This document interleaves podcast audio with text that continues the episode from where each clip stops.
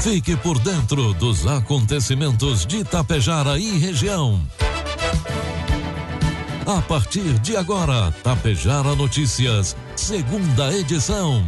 Um trabalho da equipe de jornalismo da Rádio Tapejara.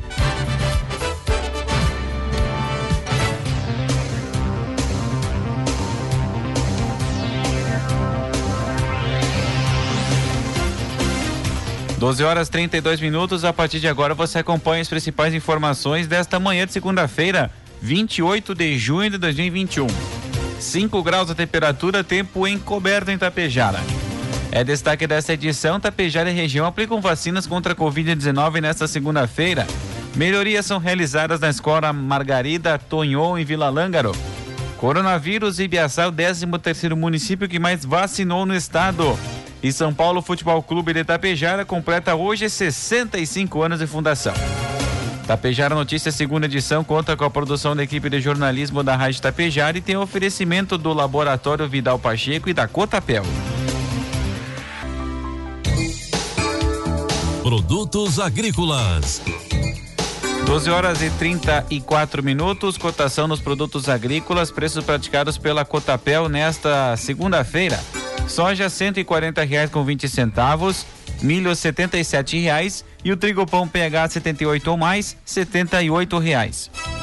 A safra 2021-2022 de soja no Brasil, que será plantada no segundo semestre deste ano, contará com uma solução fúngica biológica e inovadora para o controle da ferrugem, ferrugem asiática de norte a sul do país, o Romel SC.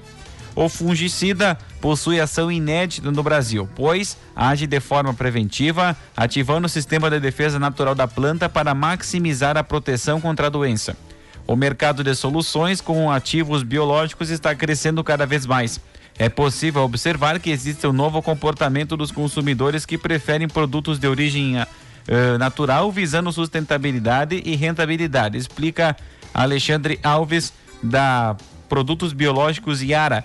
A ferrugem da soja é uma das doenças mais temidas pelo setor por conta dos seus danos irreversíveis na planta, causando perdas de produtividade de até 90% e prejuízos ao produtor. Por isso, reunimos os principais fitopatológicos do país para desenvolver pesquisas para a criação de um bioquímico eficiente e que, ao mesmo tempo, seja sustentável, complementou Alexandre Alves. Informe Econômico. Agora são 12 horas e 35 minutos, trazendo as informações do mercado econômico. Neste momento, na Bolsa de Valores, o dólar comercial está cotado a quatro reais com noventa e quatro centavos, dólar turismo cinco com dez, euros cinco reais com noventa centavos. Desde o início de junho, o INSS retomou a obrigatoriedade para a prova de vida para aposentados e pensionistas. Até o dia 15 deste mês, 23,6 milhões de pessoas já haviam realizado o procedimento, sendo 12 milhões no ano passado e 11 milhões neste ano. Segundo o Instituto, dos 36 milhões de segurados, ainda faltam 12,3 milhões. Os segurados com vencimento em março e abril devem fazer o procedimento até o dia 30 deste mês. A partir desta data, o bloqueio, o benefício será bloqueado. Desde março do, do ano passado, os bloqueios estavam suspensos por causa da pandemia. O Instituto divulgou o calendário com as datas de acordo com o vencimento do ano passado. Para fazer a prova de vida, basta ir à agência bancária onde o aposentado tem conta, com um documento de com foto, comprovante de residência e cartão do banco. A comprovação devida pode ser feita por biometria facial nos aplicativos Meu INSS e meugov.br para quem já foi cadastrado. O cidadão também pode comparecer presencialmente ao banco onde recebe o pagamento. Algumas instituições bancárias oferecem alternativas como prova de vida pelo caixa eletrônico ou por aplicativos. O beneficiário deve confirmar as opções disponíveis e horário de funcionamento junto ao banco, pois alguns oferecem horários diferenciados aos beneficiários do INSS. Previsão do tempo. 12 horas e 37 minutos. O frio ganha força nesta segunda-feira e as temperaturas despencam no Rio Grande do Sul. A instabilidade diminui, mas a chance de chuva nas regiões norte e sul do estado. Entre as regiões central e fronteira oeste, o dia deve, começou com geada. Segundo a Somar Meteorologia, o destaque fica por conta da possibilidade de neve em municípios da Serra e da Campanha entre tarde e noite de hoje. Chances de ocorrer o fenômeno aumentam devido ao avanço de uma frente fria pelo sul do país associada a um ciclone extratropical que está no oceano. A previsão de chuva congelada e flocos principalmente em Caxias do Sul, Bento Gonçalves, Bom Jesus, Campará do Sul, Canela, Farroupilha, Flores da Cunha, Gramado, Lagoa Vermelha, Nova Petrópolis, São Francisco de Paula e Vacaria.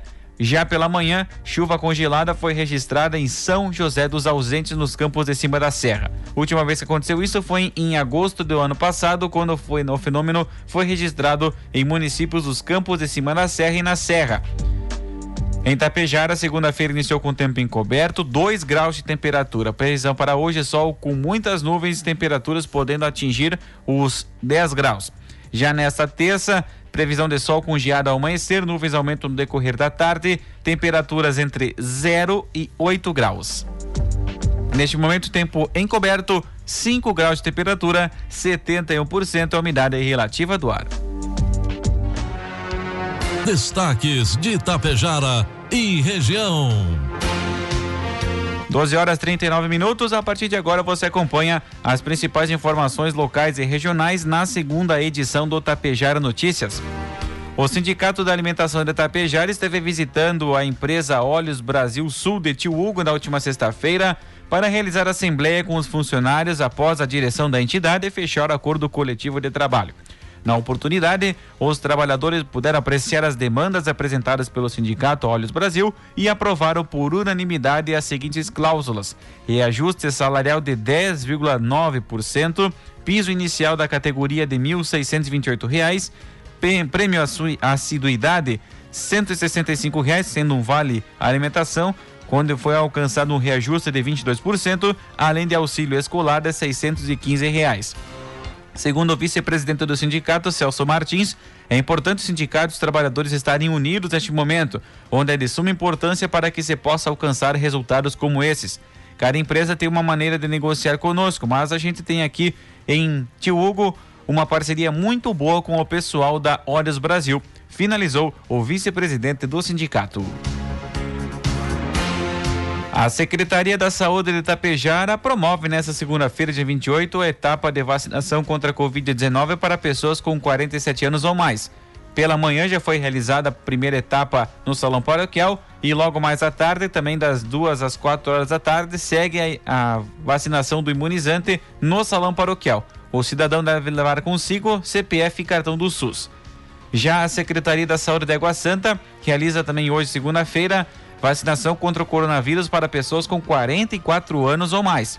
Imunizantes serão disponibilizados da Janssen Johnson, da Coronavac do Instituto Butantan e da Pfizer BioNTech, sendo aplicadas nesta ordem. Campanha teve prosseguimento já pela manhã, das 7 horas às 11 horas, e agora à tarde, da 1 às 4 horas da tarde, junto à sala de vacinas da Unidade Básica de Saúde. São 109 doses que serão aplicadas no total nesta segunda-feira. Já em Charrua, a vacinação ocorre também para pessoas entre 36 e 41 anos na Unidade Básica de Saúde da Cidade Alta, da 1h15 às 2h30 da tarde. Necessário apresentação do documento com foto, carteira de vacinação e pessoas que tenham testado positivo para a Covid-19 nos últimos 30 dias não devem fazer a primeira dose neste período. Pessoas desta faixa etária estão sendo contatadas através das agências comunitárias de saúde. 12 e 41, 6 graus a temperatura. Uma ciclista morreu após ser atropelada por uma carreta no início da noite do último sábado no trecho de Bom Jesus os Perdões, em São Paulo, na rodovia Dom Pedro I. Segundo a PRE, o acidente aconteceu por volta das sete e meia da noite no trevo de Bom Jesus os Perdões. De acordo com informações, o motorista de 52 anos conduzia uma carreta pela rodovia Dom Pedro I, quando na altura do quilômetro 65, na alça de acesso para a rodovia Jantonim Bata, teria sido ultrapassado por alguns veículos e mantido a faixa da direita, quando observou uma ciclista, identificada como Júlia Panisson Lemos, 38 anos, que estava no acostamento à espera de outros ciclistas. A vítima foi atingida frontalmente pela carreta, sendo arremessada a distância de 8 metros. O motorista parou para prestar atendimento, mas Júlia não resistiu aos ferimentos e morreu no local. Júlia Panisson Lemos residiu juntamente com sua família por muitos anos em Tapejara. Era ela natural de Pelotas, advogada e apaixonada pelo ciclismo endurance. Filha de Zé e El Eliane Lemos e irmã de Pedro, Maria e Tereza Lemos. Júlia participava ativamente do CTG Manuel Teixeira, inclusive sendo prenda da sétima região tradicionalista e prenda do Rio Grande do Sul. E o criminoso Lázaro Barbosa, suspeito de matar uma família em Ceilândia, no Distrito Federal, foi morto nesta segunda-feira após ser preso em Águas Lindas de Goiás, no entorno do Distrito Federal. O criminoso estava 20 dias fugindo de uma força-tarefa com mais de 270 agentes. Aos 32 anos, ele tinha extensa ficha criminal, fugiu três vezes da prisão e era acusado de diversos crimes. Enquanto fugiu por 20 dias, Lázaro invadiu ao menos 11 fazendas, baleou moradores, dois policiais militares e um oficial da Força Aérea Brasileira. Além disso, Lázaro fez uma família refém, o casal e uma adolescente de 16 anos. Durante, durante o sequestro, as vítimas contaram que o criminoso exigiu que ele andasse em um córrego para não deixar rastros. Imagens registraram quando a polícia encontrou os três. Então, nessa manhã foi encontrado, após confronto com a, com a polícia do estado do, de, do Distrito Federal de Goiás, acabou sendo baleado, não resistiu aos ferimentos e morreu no hospital. Uma das principais equipes de futebol de Tapejara completa nesta segunda-feira, dia 28 de junho, seus 65 anos de fundação. Trata-se do São Paulo Futebol Clube, que foi fundado em 1956. A agremiação esportiva e recreativa teve como fundadores empregados e dirigentes da então Associação de Defesa Ativa Colonial. A associação foi transformada em frigorífico São Paulo SA em meados de 1950. Por sua vez, o São Paulo foi fundado em 28 de junho de 1956. Depois de vários anos com sede na Avenida 7 de Setembro, no bairro São Paulo, a agremiação transferiu sua sede para a linha Calegari com a inauguração da quadra esportiva demarcada no ano de 2013. Na ocasião, com transmissão da equipe esportiva da Rádio Tapejara em 27 de janeiro daquele ano, foi organizado em parceria com equipes e empresas da cidade um evento com as equipes de, de futsal de naipe feminino e masculino do São Paulo Futsal e também da região. Diversas conquistas foram obtidas até o presente momento. Meio-dia 45 vai marcar o sinal eletrônico da Tapejara, 6 graus a temperatura.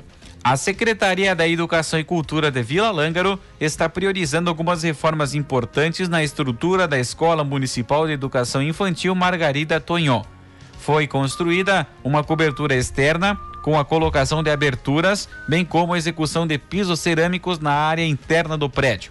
Posteriormente, será colocado também um toldo de policarbonato com estrutura metálica na lateral e parte dos fundos do bloco de serviços da referida escola. Dados divulgados no último sábado, dia 26, disponíveis no sistema de monitoramento da imunização Covid no estado, apontam que Ibiaçá é o 13º município do estado com maior número de pessoas vacinadas com ao menos uma dose contra o coronavírus. Com 2.645 aplicações, o município chegou à marca de 56,6% da população imunizada com a dose inicial.